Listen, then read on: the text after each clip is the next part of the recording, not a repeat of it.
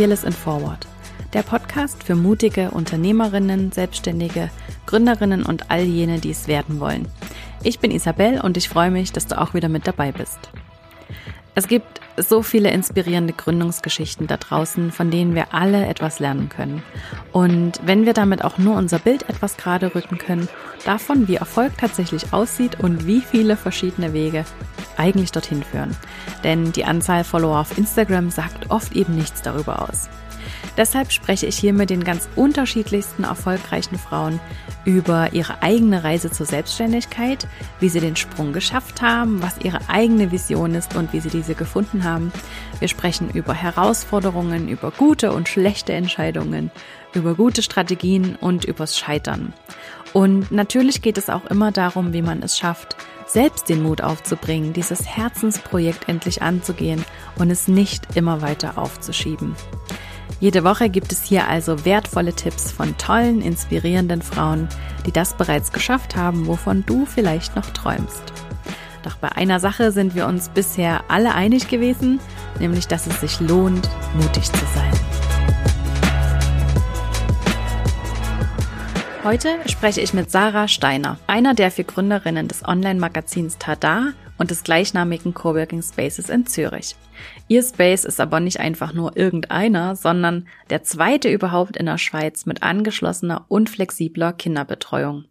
Mich persönlich hat dieses Konzept ja von Beginn an fasziniert und ich wusste, dass ich Sarah unbedingt einmal zum Gespräch treffen möchte. In der heutigen Folge sprechen wir also über ihren eigenen Weg raus aus der Kommunikationsbranche und ihrem angesehenen Job bei der FIFA hinein in die eigene Selbstständigkeit und die Gründung des Coworking Spaces. Wir sprechen über die Herausforderungen der Vereinbarkeit, warum 80 Prozent der Mütter in der Schweiz in Teilzeit arbeiten warum wir uns das als Gesellschaft schlicht nicht leisten können und was wir daran ändern müssen. Und was es heißt, ein gutes Vorbild zu sein. Denn mit ihrer Vision, die Art, wie wir als Eltern arbeiten, zu verändern, bereiten sie den Weg für viele von uns und gehen als tolles Beispiel voran, wie der Wandel tatsächlich stattfinden kann. Sarah. Tada! Da ist sie. Hallo Isabel. Schön, dass du da bist, Sarah. Ich freue mich sehr auf unser Gespräch und bin super gespannt. Ich freue mich ebenso. Vielen Dank. Ähm, gleich mal vorweg, Sarah. Ich habe natürlich so ein kleines bisschen recherchiert auch vorher und ähm, war tatsächlich äh, ganz schön erstaunt, zumal ich letztens erst mit einer sehr, sehr guten Freundin darüber gesprochen habe, die selber ähm, berufstätig ist und drei Töchter hat. Ähm, da haben wir das davon gehabt und dann musste ich da unbedingt mal recherchieren und da bin ich wieder darauf gestoßen, dass 80 Prozent der berufstätigen Mütter nur in Teilzeit arbeiten. Warum glaubst du, ist das so? Das ist halt meiner Meinung nach ein wenig gesellschaftlich bedingt, dass ähm, früher auch nicht so viel Geld in die Ausbildung, ähm, auch in die universitäre Ausbildung von Frauen gesteckt worden ist. Und nun mit der Zeit ähm, das ganze Ausbildungsthema zwar extrem aufgeholt hat, aber dann im Berufsalltag drin, dann, wenn es darum geht, dass man Familie gründet, plötzlich trotzdem nur die Frau in der Verantwortung ist und sie dann halt sich entscheidet, ihr Pensum zu reduzieren oder vielfach beim zweiten Kind ähm, auch oft ihren Job ganz an den Nagel hängt, ähm, was abgesehen nicht nur wirtschaftlich, sondern meiner Meinung nach auch persönlich für jede Einzelne ähm, sehr schade ist, weil wir doch alle oder viele von uns viel Zeit und Geld in unsere Ausbildung investiert haben und ja auch gerne arbeiten. Und damit will ich nicht sagen, dass es nicht sein darf, dass ähm, Frauen nur zu Hause bei ihren Kindern sind und dass das ja auch ein total schönes Modell ist ähm, für Leute, die das gerne so mögen und für die das stimmt. Aber ich habe einfach so das Gefühl, dass es doch viele Frauen gibt, die ganz gerne arbeiten oder auch mehr arbeiten würden, als dass sie es tun. Mhm. Ja, ich glaube eben auch, dass also ich sehe das sogar noch so von der Seite, dass wir eigentlich auch diese Mütter mit ihren, mit ihren Ideen und mit ihrem Potenzial auch eigentlich brauchen in der Welt. Also ich sehe das immer so ein bisschen von der Seite, dass wir ja noch sehr, sehr viele ähm, Aufgaben zu lösen haben und noch sehr, sehr viele Baustellen haben in der Welt und wir uns das als Gesellschaft einfach nicht so richtig leisten können, auf die zu verzichten. Weil eben, wie du sagst, viele sind super gut ausgebildet, haben super tolle Ideen und ja, ich glaube, wir können uns das auch einfach nicht so richtig leisten, auf die tatsächlich zu verzichten. Definitiv. Und es kommt auch dazu, dass ich der Überzeugung bin, dass wir als Eltern extrem viel neue Skills dazulernen und dazu gelernt haben in den Jahren, die wir auch im Beruf anwenden können und die für Arbeitgeber extrem wertvoll sind. Hm, absolut, ja. Äh, gehen wir doch noch mal so ein bisschen zurück und ähm, ja, wie bist du selbst auf die Idee gekommen, einen Coworking Space zu gründen, bei dem die Kinderbetreuung inklusive ist oder inklusive mit dabei ist? Ja, wie bist du auf die Idee gekommen? Wie ging das genau? Das ging so, dass ähm, ja aus quasi wirklich aus aus der eigenen Geschichte oder aus dem eigenen ähm, Leidensdruck ist vielleicht ein großes Wort, aber doch aus dem eigenen Bedürfnis raus, um es so zu sagen. Ähm, ich war als ich schwanger wurde, ähm, bei der FIFA angestellt, war da ähm, Communications tätig, ähm, bin auch viel gereist. Und dann habe ich ein Kind bekommen und ja, dann war das alles nicht mehr ganz so einfach, respektive die Flexibilität, die gerade in der Kommunikation und im Journalismus immer wieder gefragt ist, wird halt dann schwierig mit einem kleinen Menschen zu Hause, vor allem auch, wenn man auf Kitas angewiesen ist, die dann immer fixe Betreuungstage haben, die man nicht wechseln kann. Ähm, du musst dein Kind bis um acht gebracht haben und du darfst es erst um 16.30 wieder abholen. Und das entsprach für mich einfach nicht meinem Zeitgeist oder auch nicht der Vorstellung, die ich von meinem Leben habe. Und ich ähm, ja, habe das viel diskutiert ähm, mit Freunden und ich hatte damals schon mit Tada ähm, ein Online-Magazin mit drei anderen Müttern, das wir herausgegeben haben mit der Idee, dass wir fanden, es gibt zu wenig Erfolgsgeschichten oder Geschichten von Eltern, die erzählen, dass Vereinbarkeit von Beruf und Familie möglich ist, dass es zwar ein Spagat ist, der ab und zu weh tut, aber dass dieser Hut, den man sich aufsetzt, dass es den schon gibt in dieser Größe. Ähm, und wir sind dann quasi aus diesem Magazin raus, aus all den Geschichten raus, aus all den Herausforderungen raus, die uns erzählt wurden, haben wir gemerkt, dass da einfach ein Gap ähm, besteht. Das ist die Idee des Coworking Spaces, die gibt es ja, die, die boomt auch extrem. Und die Idee der Kinderbetreuung, der Kitas, die gibt es auch. Und dann haben wir uns wirklich gedacht, warum nicht zusammentun, was doch irgendwie auch zusammengehört.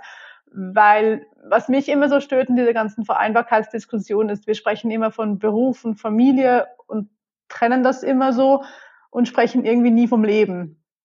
Mhm. Und für mich gehört halt zum Leben und auch zum Glücklichsein beides. Und wenn ich das so stressfrei und so flexibel wie möglich irgendwie kombinieren kann, ähm, dann geht es mir besser und es geht auch meinem Kind besser. Und dann, ja, haben wir uns hingesetzt und mal gerechnet und ja, uns an die Arbeit gemacht und haben dann im Oktober letzten Jahres, das ist dann doch, stimmt, fast ein Jahr her, ähm, unsere Türen geöffnet und ja, Erfolge gefeiert. Mhm. Ich kann mir vorstellen, dass das richtig gut angenommen wurde. Ähm, was für Frauen, also ich nehme an, dass es hauptsächlich Frauen sind, aber sicher auch Männer, kommen denn zu euch? Das ist lustig, weil in der ersten Woche, als wir aufgemacht haben, waren tatsächlich mehr Männer da, was uns extrem gefreut hat, ähm, weil es so auch der Beweis war, dass der Mann in der heutigen Gesellschaft eigentlich zu kurz kommt oder er, er, möchte gerne mehr Zeit mit Familie und Kind verbringen und als Mann aber zu sagen, ich möchte weniger arbeiten, ist dann immer so mit dem Gedanken verbunden, oh, der will keine Karriere machen, der will nichts mehr leisten. Ähm, und bei uns ist das halt dann quasi ein bisschen einfacher möglich.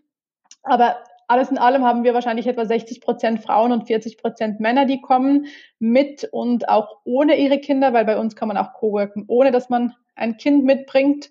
Ähm, und das sind ganz unterschiedliche Leute. Es sind ähm, natürlich auch viele Selbstständige, die halt Arbeit dann haben, wenn der Kunde einen Auftrag gibt und nicht dann, wenn sie ihren Kita-Platz haben.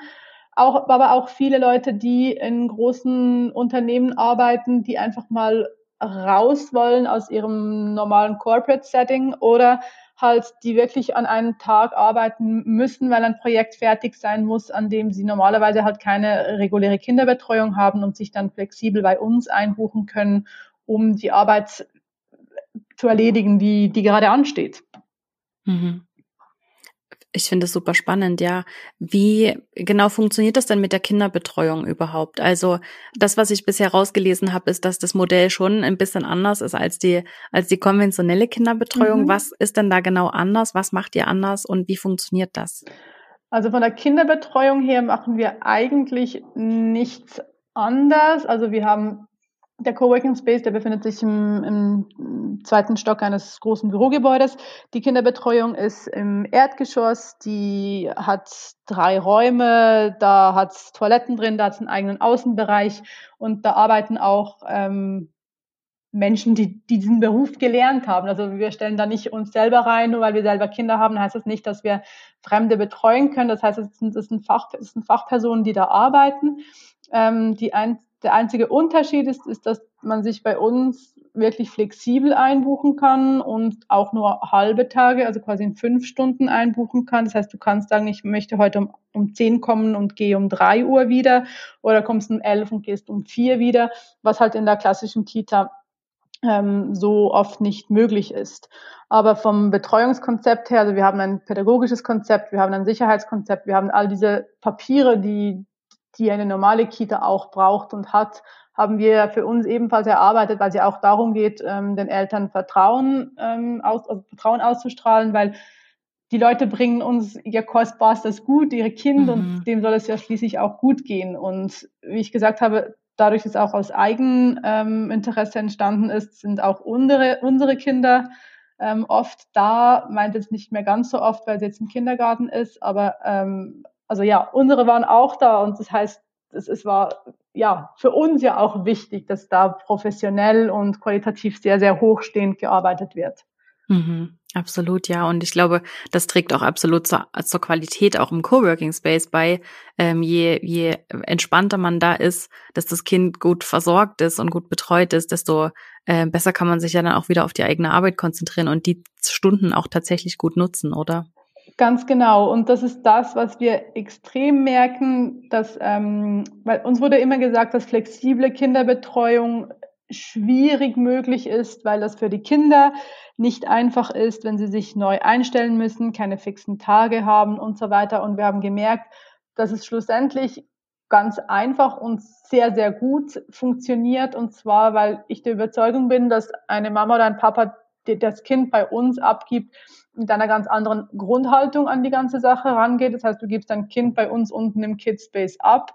Du bist viel entspannter, weil du weißt, du arbeitest zwei Stockwerke weiter oben und wenn irgendwas ist, dann, dann klingelt bei uns oben das Telefon und dann muss die Isabel kurz runter zum Kind, weil das Hunger hat oder was auch immer. Also wir haben mhm. viele Babys halt, die noch ja. gestillt werden und dann kannst du oben in Ruhe arbeiten und wenn dein Kind Hunger hat, dann gehst du kurz runter zum Stillen und bist nachher wieder vor dem Rechner. Wow, also das ist wirkliche Vereinbarung von ähm, Beruf und Was ist es? und Elternschaft. Ich finde das sehr, sehr vorbildlich und es hat mich eigentlich, seit ich davon das erste Mal gehört habe, unglaublich fasziniert und wusste eigentlich da schon, dass ich unbedingt mal mit dir sprechen möchte darüber. Du selbst, du sagst ja, du bist selbst ähm, Mutter geworden und hast ähm, ein Unternehmen gegründet und das lag ja zeitlich jetzt gar nicht so weit auseinander. Ja. Was waren denn für dich persönlich auch Schwierigkeiten bei der Gründung oder bei dieser Vereinbarkeit?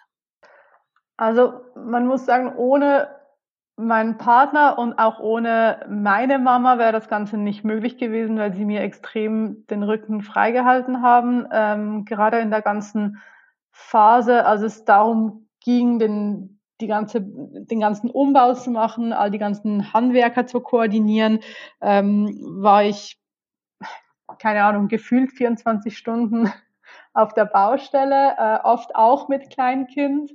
Aber irgendwie war es trotzdem anders als damals, als ich angestellt war und auch viel Überzeit geleistet habe, weil es halt plötzlich meins war und etwas war, was mich glücklich macht und im Umkehrschluss auch meine Familie glücklich macht. Also meine Tochter ist extrem stolz auf Tada. Sie sagt immer so, meine Mama ist, ist die Chefin von Tada und da gibt's noch drei andere Chefinnen und wenn ich mal groß bin, dann werde ich da auch Chefin. Wie süß. Ja, von dem her, ähm, ja, es ist, es ist natürlich auch, also gerade in der Selbstständigkeit, ich meine, alle sagen dir, selbstständig hat mit selbst und ständig zu tun, was nicht ganz gelogen ist. Ähm, man kann sich natürlich flexibel einteilen, weil, ja, weil es, in der eigenen Hand liegt und trotzdem ist es ja nicht immer nur, also es ist auch oft fremdgesteuert. Also gerade in der ganzen Eröffnungsphase war halt, wenn der Elektriker vor Ort war, ja, dann musste ich halt dahin. Also Mhm. Äh, jetzt ist es ja so, äh, du hast ja vorher was ganz anderes gemacht. Ja. Magst du uns noch mal so ein bisschen mit dahin zurücknehmen, in welcher Situation du genau warst und ja, wie stark sich das tatsächlich für dich verändert hat, jetzt dich selbst selbstständig zu machen und ein Unternehmen zu gründen, was mit deinen Berufen vorher eben auch gar nichts zu tun hat oder nur im nur in geringen Zügen, mhm. ähm, wie du dich dann auch noch als Quereinsteiger ja quasi in ein ganz neues Feld gestürzt hast. Ja, also ich bin tendenziell eine Person, die schlecht nur etwas machen kann im Leben. Also ich hatte immer schon einige Jobs nebeneinander laufen, hatte immer noch eigene Projekte auf ganz anderen, in ganz anderen Bereichen. Ähm, ich bin nur dann wirklich gut, glaube ich, wenn ich so auf verschiedenen Hochzeiten ähm, verschiedene Tänze tanzen kann, wenn man das so mhm. sagen kann. Und ja, ich war in der, in der Kommunikation, respektive ich, ich habe ursprünglich Journalismus studiert, ähm, war auch in, in der Tagespresse unterwegs, im Sport, bin dann bei der FIFA gelandet als Sportjournalist, wahrscheinlich dein Traumarbeitgeber, weil du quasi alles machen kannst, was du willst. Du kannst irgendwo hinfliegen und mit irgendeinem Fußballstar ein Interview haben. Das war extrem bereichernd einerseits. Andererseits, ähm, ja, wenn es dann darum ging, dass die Familie auch noch irgendwie mit organisiert werden musste, wurde es dann halt tatsächlich schwierig, auch weil damals ähm, bei der FIFA zum Beispiel Homeoffice, das war nicht gern gesehen oder auch nicht geduldet. Ähm, das hat sich jetzt gerade in der ganzen Corona-Krise natürlich auch extrem verändert bei sehr vielen Unternehmen. Und genau, ich bin dann, als ich Mutter wurde, ähm, nach dem Mutterschaftsurlaub bin ich kurz zurück und habe mir dann aber eine andere Stelle gesucht, weil ich wie wusste, das passt für mich nicht mehr, bin dann in in die klassische Unternehmenskommunikation und ja, mir wurde einfach so sehr bewusst, dass etwas fehlt und dass ich nicht der Mensch bin, der mich nur beklagt über Dinge, wenn ich doch weiß, dass ich sie selbst ändern kann und selbst in die Hand nehmen kann.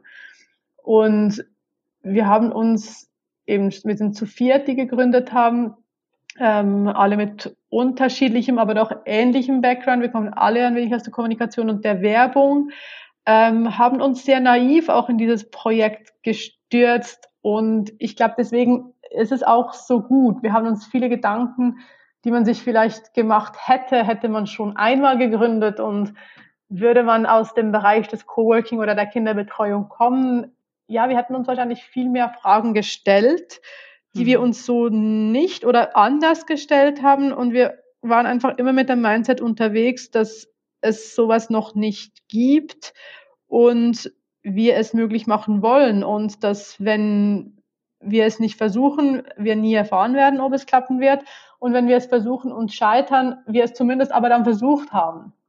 Hm.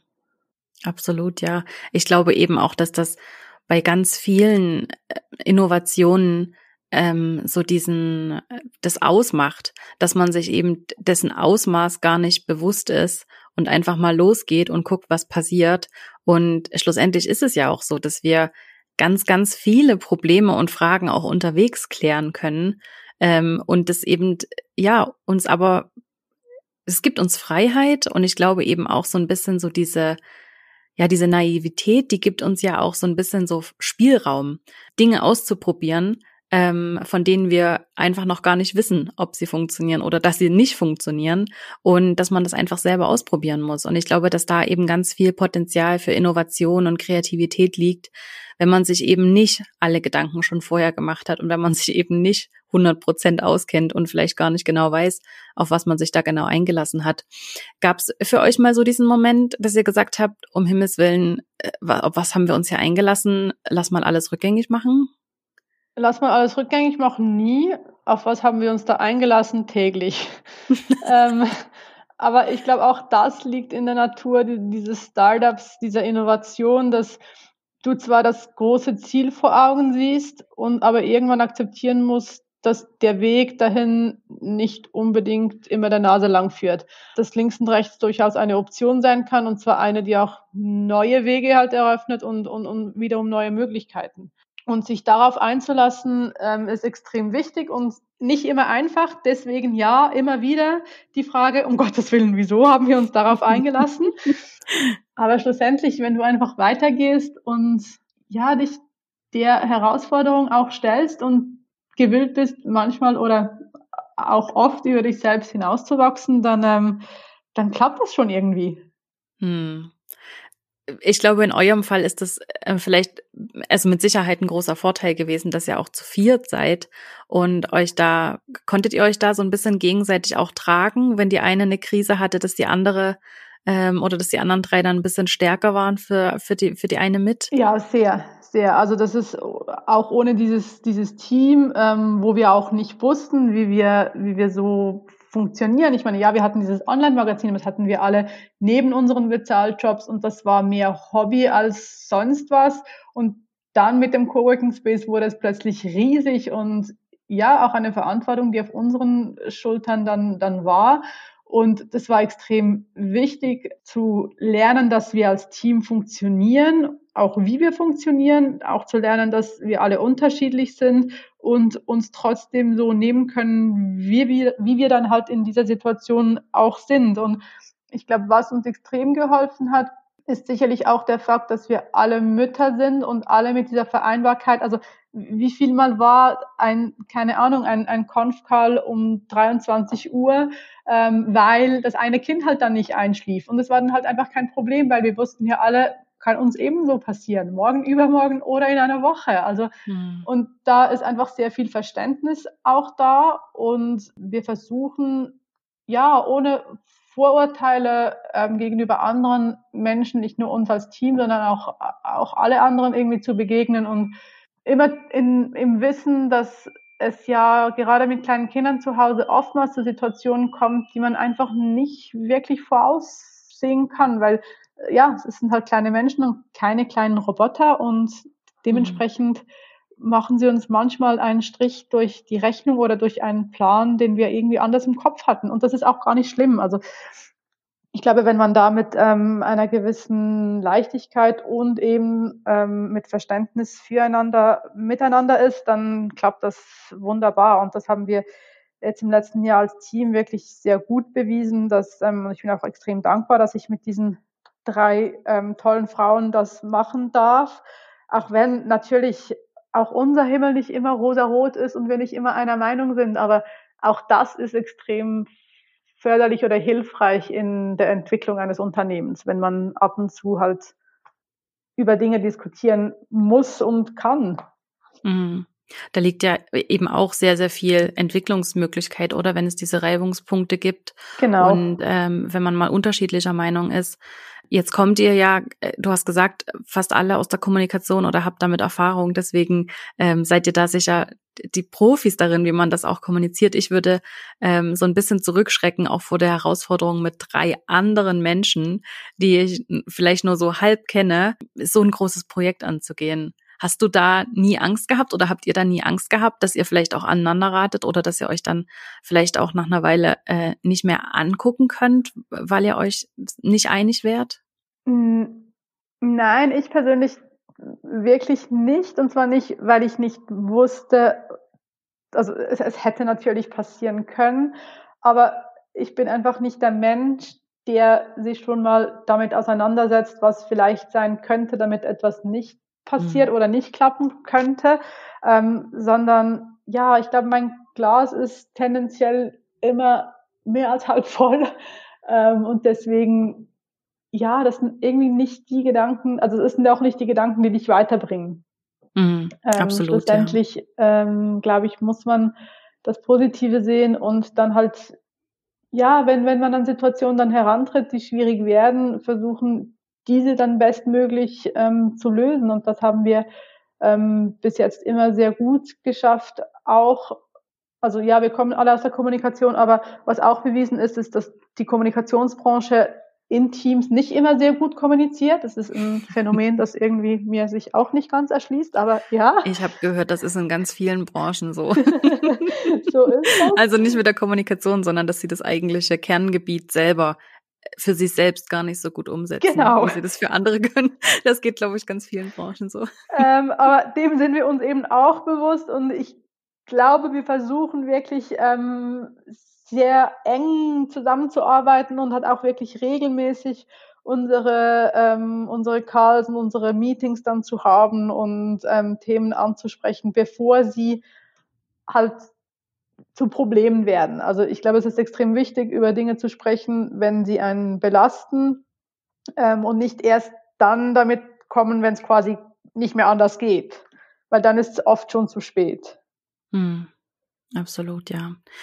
Äh, gibt es trotzdem irgendwas, was du oder was ihr rückblickend ähm, anders machen würdet mit dem, was ihr jetzt heute über die Gründung wisst und vielleicht auch darüber, äh, wie schnell es passieren kann, dass ähm, sämtliche Wirtschaft runtergefahren wird und ähm, einfach mal schnell die Hälfte der Erwerbstätigen ähm, ihr Büro nach zu Hause verlegen müssen.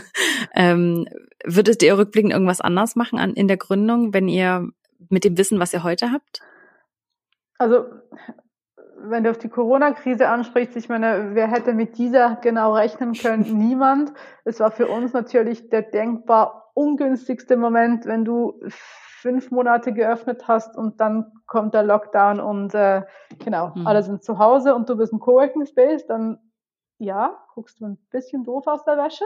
Aber es war dann halt auch das, es war, es ist, wie es ist und es war, wie es, wie es damals war und wir mussten halt irgendwie weiter und ähm, deswegen anders machen in dem Sinne, ähm, glaube ich nicht. Wir werden, ich, würde einzelne Dinge jetzt in, in der Gründung was juristische Beratung oder auch in, in der ganzen Bauzeit ähm, würde ich anders machen, aber nicht, weil wir sie falsch gemacht haben, sondern einfach jetzt mit der Erfahrung, die wir daraus gesammelt haben ähm, und dem Wissen, das wir jetzt haben, ähm, vielleicht nicht, also eine gewisse Naivität war in vielen Belangen sehr hilfreich.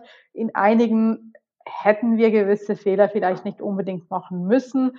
Ähm, ja, aber ich, also ich glaube, das liegt auch ein wenig dann in der Natur der Sache, wenn du etwas zum ersten Mal machst, das dann halt trotzdem nicht alles reibungslos verläuft.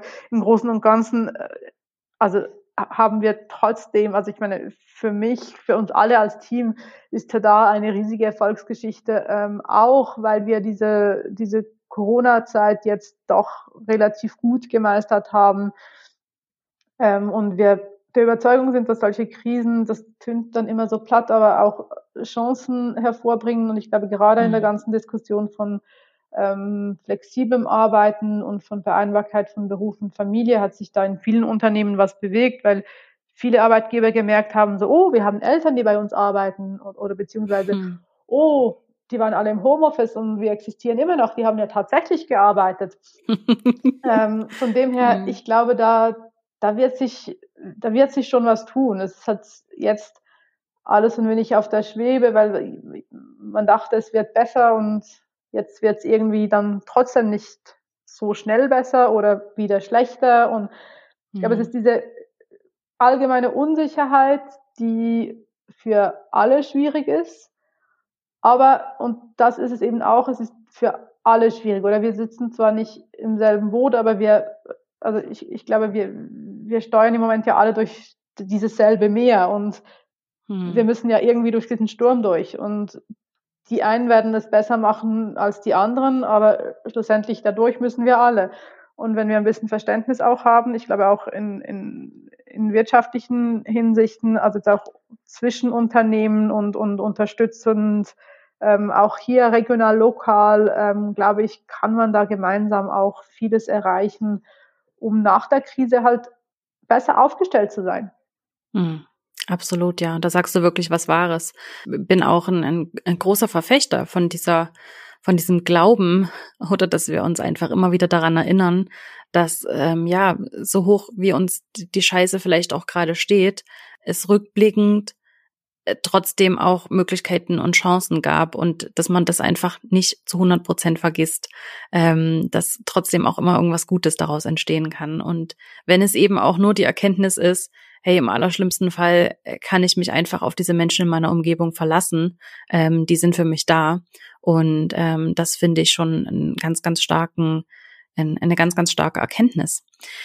Was wünschst du dir denn grundsätzlich für, die, für den Arbeitsmarkt, für die Art, wie wir arbeiten, für die Zukunft? Mal jetzt abgesehen davon, dass es sich ja offensichtlich sowieso gerade verändert. Was würdest du dir denn als, als Gründerin von einem Coworking Space mit Kinderbetreuung tatsächlich für die Zukunft wünschen?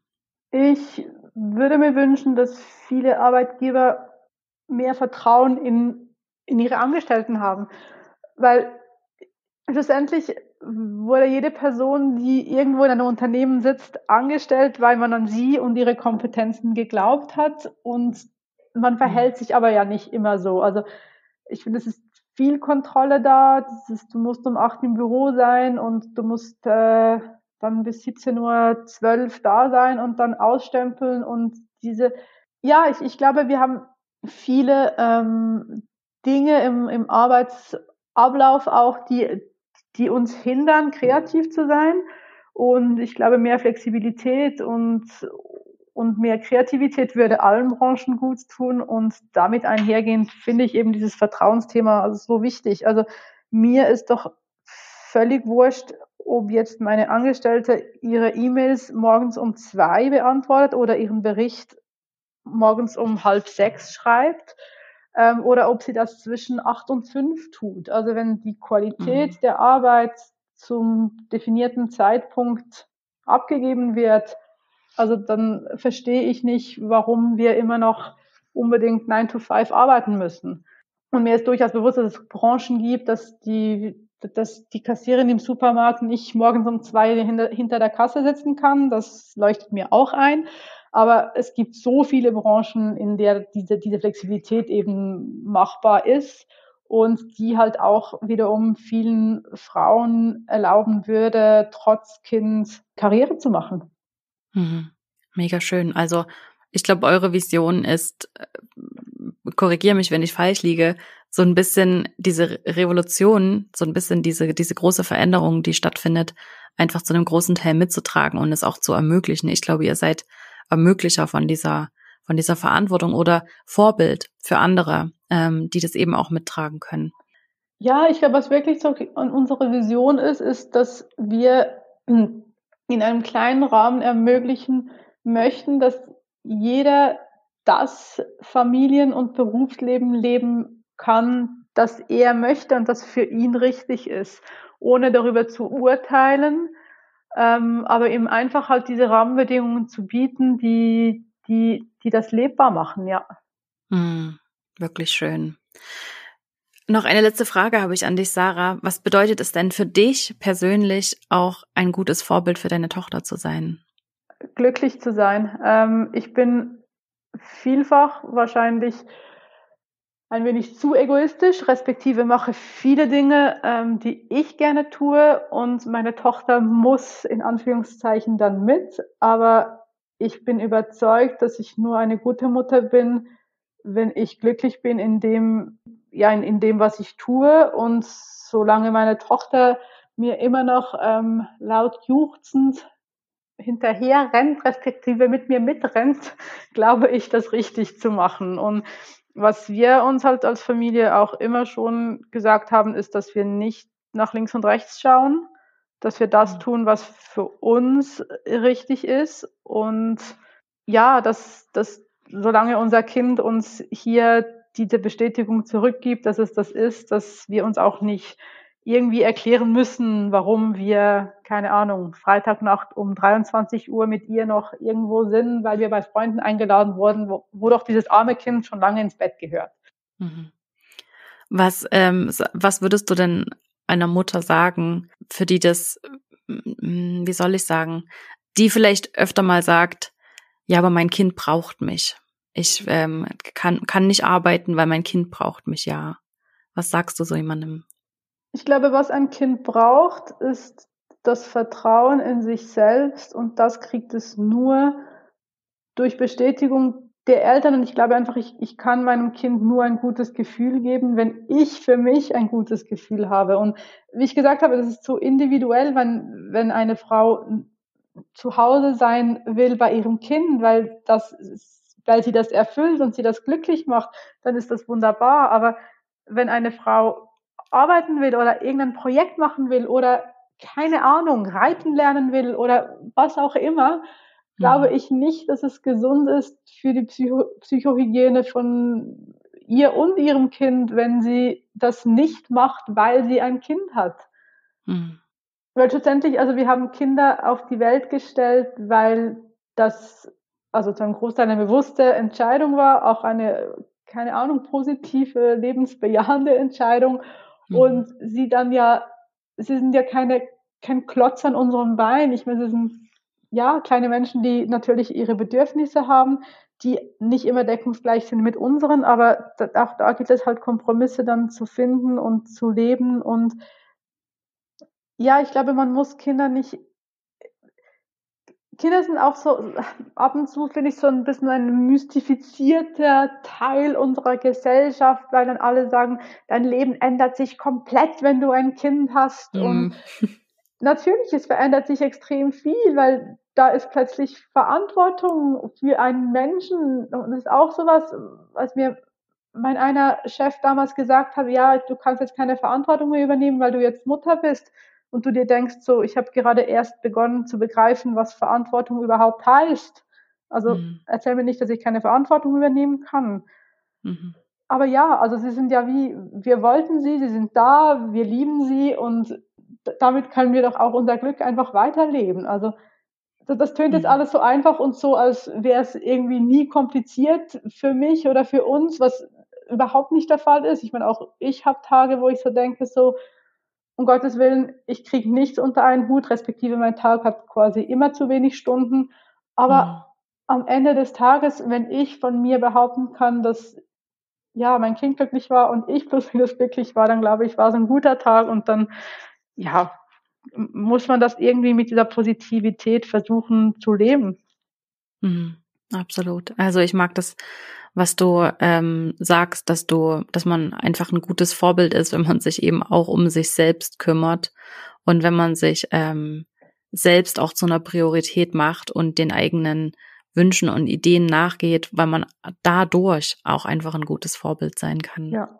Herzlichen Dank, liebe Sarah. Vielen das Dank war ein dir. wundervolles Gespräch. Vielen, vielen Dank dir und ich drücke euch weiterhin alle Daumen, Dankeschön. dass ähm, Tada durch die Decke geht und bald ähm, ja eine international anerkannte Marke ist. das hoffen wir, das wünschen wir uns sehr. Vielen, vielen Dank. Danke dir. Tschüss.